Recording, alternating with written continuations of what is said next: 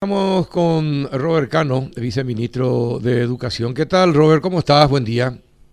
Buen día, Carlos. Un saludo cordial a vos y a la audiencia.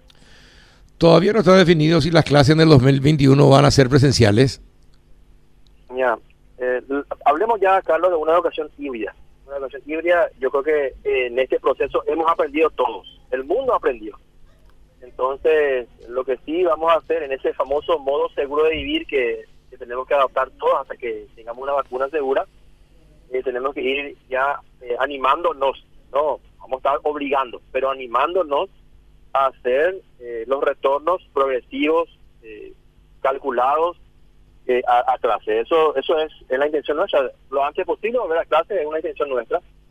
Por lo tanto, pero obviamente con las condiciones de, bioseguridad y la, la, la, la anuencia y voluntad de los padres, es la intención nuestra volver a clases. Sabemos bien que no vamos a tener una adhesión plena de toda la familia, por más que estén dadas las condiciones, porque hay distintas realidades en cada familia, pero y se entiende eso. Por eso estamos hablando de una educación híbrida para el 2021, donde vamos a estar eh, como en transición entre lo que es la presencialidad y la virtualidad. Bueno, a ver, y entonces, eh, ¿qué porcentaje sería eh, presencial y qué porcentaje virtual, Robert? y va a depender mucho Carlos, va a depender mucho de, varios factores. Primero, va a depender si es que hay, si se va a habilitar todo el país. Hay regiones, sabemos bien que hay regiones donde la, la, no hay casi no hay casi casos activos, donde es muy bajo el nivel de propagación del virus. son regiones donde tenemos eh, condiciones apropiadas. En caso de mala infraestructura también, que tenemos que tenerlas en condiciones. Y finalmente también son factores importantes que los docentes estén también dentro de un grupo que esté libre de riesgo, o por lo menos, nunca están libre de riesgo, pero por lo menos que esté un poco más seguro, y finalmente las familias que tienen que dar a sus hijos la anuencia de ese retorno. Entonces, todos esos factores son los que tenemos que tener en cuenta. Hoy, te voy a ser muy responsable de decirte qué porcentaje va a ser presencial y qué porcentaje va a ser virtual. Pero eh, vamos a ir viendo. Te comentó, hace un par comentamos con Uruguay. Uruguay nos comentaba la NET la Agencia Nacional de Educación Pública Uruguay, y nos comentaba que al principio fue bajísima la, la, presencia física de los estudiantes, inclusive en zonas rurales, ¿verdad?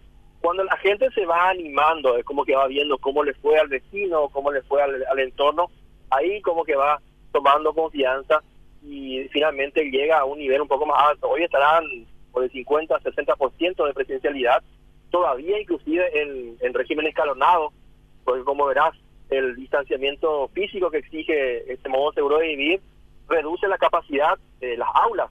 Entonces, aquellas aulas que tenían 30 estudiantes se van a reducir a 15 seguramente, dependiendo de, de sus dimensiones. Pero todo eso es complejo. Tenemos directrices, estamos trabajando con la gente del Ministerio de Salud, pero decir un número, no sabría decirte qué número, pero lo que sí ocurre en, en todas partes es eh, una especie de acostumbramiento y la gente se va animando en base a quienes eh, en primer lugar, toma la decisión de mirar a sus hijos, ver cómo se comporta. Es lo que todo el mundo haría de alguna manera, ver cómo, cómo avanza la cosa.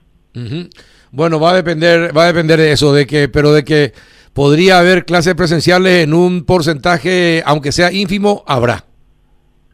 Es nuestra intención, Carlos, es nuestra intención. Principalmente nos preocupan los sectores más vulnerables, supuesto, las zonas rurales, donde a veces las condiciones, tanto económicas como de conectividad, no son las ideales entonces esos estudiantes son con más urgencia deberían retornar a clase, obviamente si los docentes están también fuera de un grupo de alto riesgo, esas son las cuestiones que, tenemos que estudiar y lo estamos haciendo, Carlos. nosotros como ministerio estamos en este momento haciendo eh, ese proceso de, consulta, de evaluación. Tenemos 62.200 docentes en aula, fuera directores y, y personal técnico, 62.200 y tenemos que saber qué profesores están en condiciones eh, físicas de, poder eh, retornar a clases. Bueno, todo eso, eso, eso hay que trabajarlo y, finalmente planificarlo. ahora En eso estamos ahora. El dónde, el cómo y el cuándo lo define el Ministerio de Salud.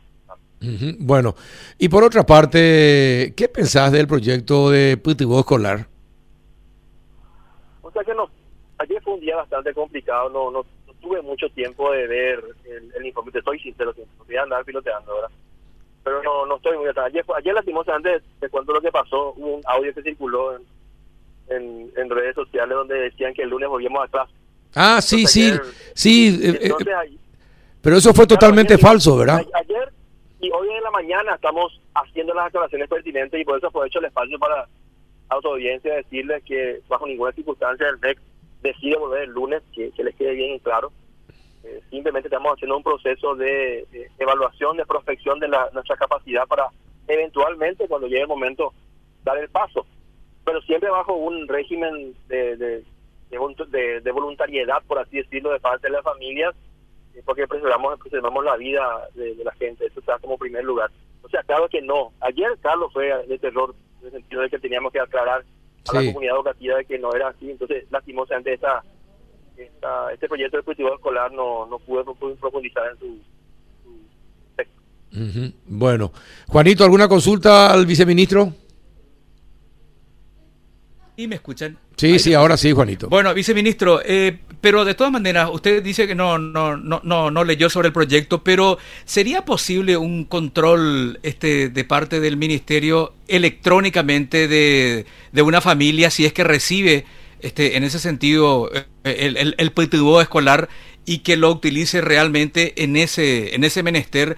O sea, ¿tecnológicamente sería posible eso o no? Eh, entiendo que por el nombre deportivo me, me, hace pensar que es una especie de subsidio, ¿verdad?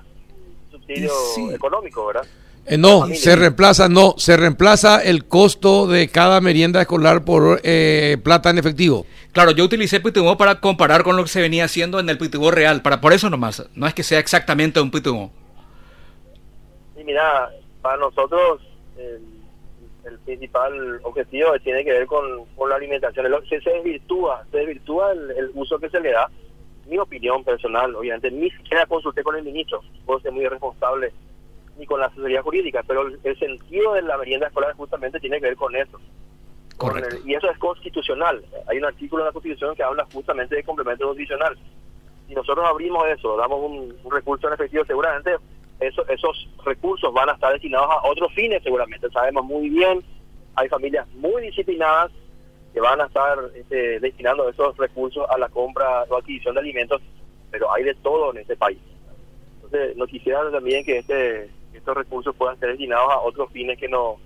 Porque se da libertad, pues no, difícil va a ser controlar que solamente se, se compren alimentos, cuál es el objetivo y el sentido de la alimentación escolar.